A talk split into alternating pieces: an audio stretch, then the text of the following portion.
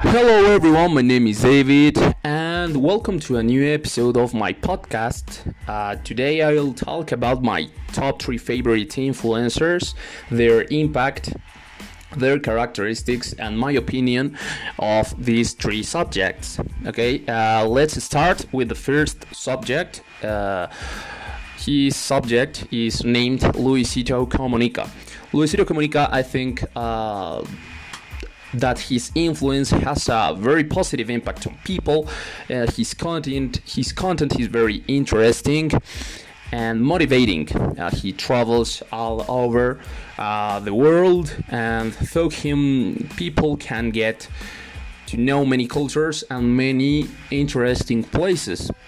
Uh, he is characterized by by being a very open and charismatic person. Uh, he's willing to know place and people like him very well. Uh, I like him very well because he's he inspires me. He inspires me to achieve my goals and want to travel the world like him. And also also uh, he don't have empty content. I mean, uh, anyone learns uh, a few, a little with his videos, and that seems very, very, very valuable and important in one influencer. Um, okay, the second influencer is Ibai. Ibai, uh, it's a streamer and YouTuber uh, from Spain. Um, from Spain, uh, but unlike Luisito, Ibai's content is more focused on uh, uh, a specific environment. I mean, it's more joyful and sporty, but it continues to have uh, a very positive impact on people.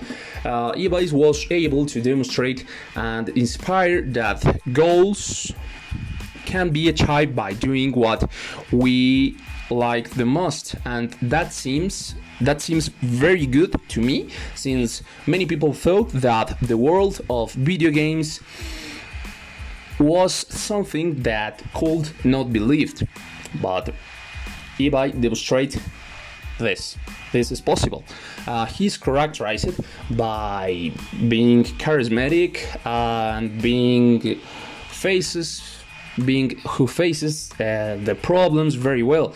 And in terms of appearance uh, in physical terms uh, he's somewhat uh, fat and is redhead but still likes he he still he still likes him a lot.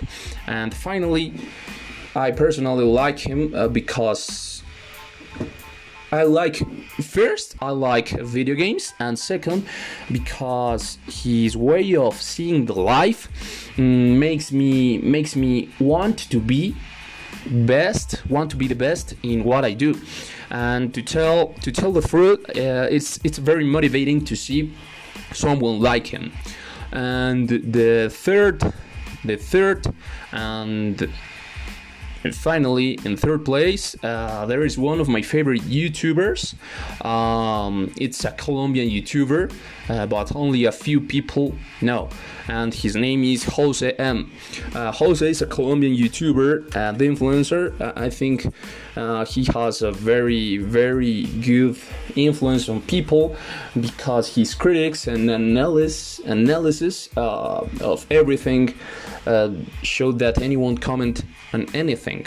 Uh, unlike Ibai and Luisito, um, Jose M is characterized by generate a critical thinking uh, in the people, in the persons, uh, in all his viewers, and he is more focused on a specific themes and he's more didactic in his content.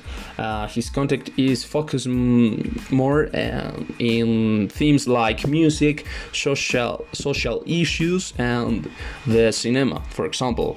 And the truth i love watch Jose uh, but i i know that many people don't like it since his critics and his analysis of the themes of the issues um, can cause controversies and many many people but the, the, the truth i think uh, that more people should see him and follow it because uh, really worth it Uh, his his content is really really good. And that it's all, people. Uh, see you later in the next episode of my podcast. Goodbye.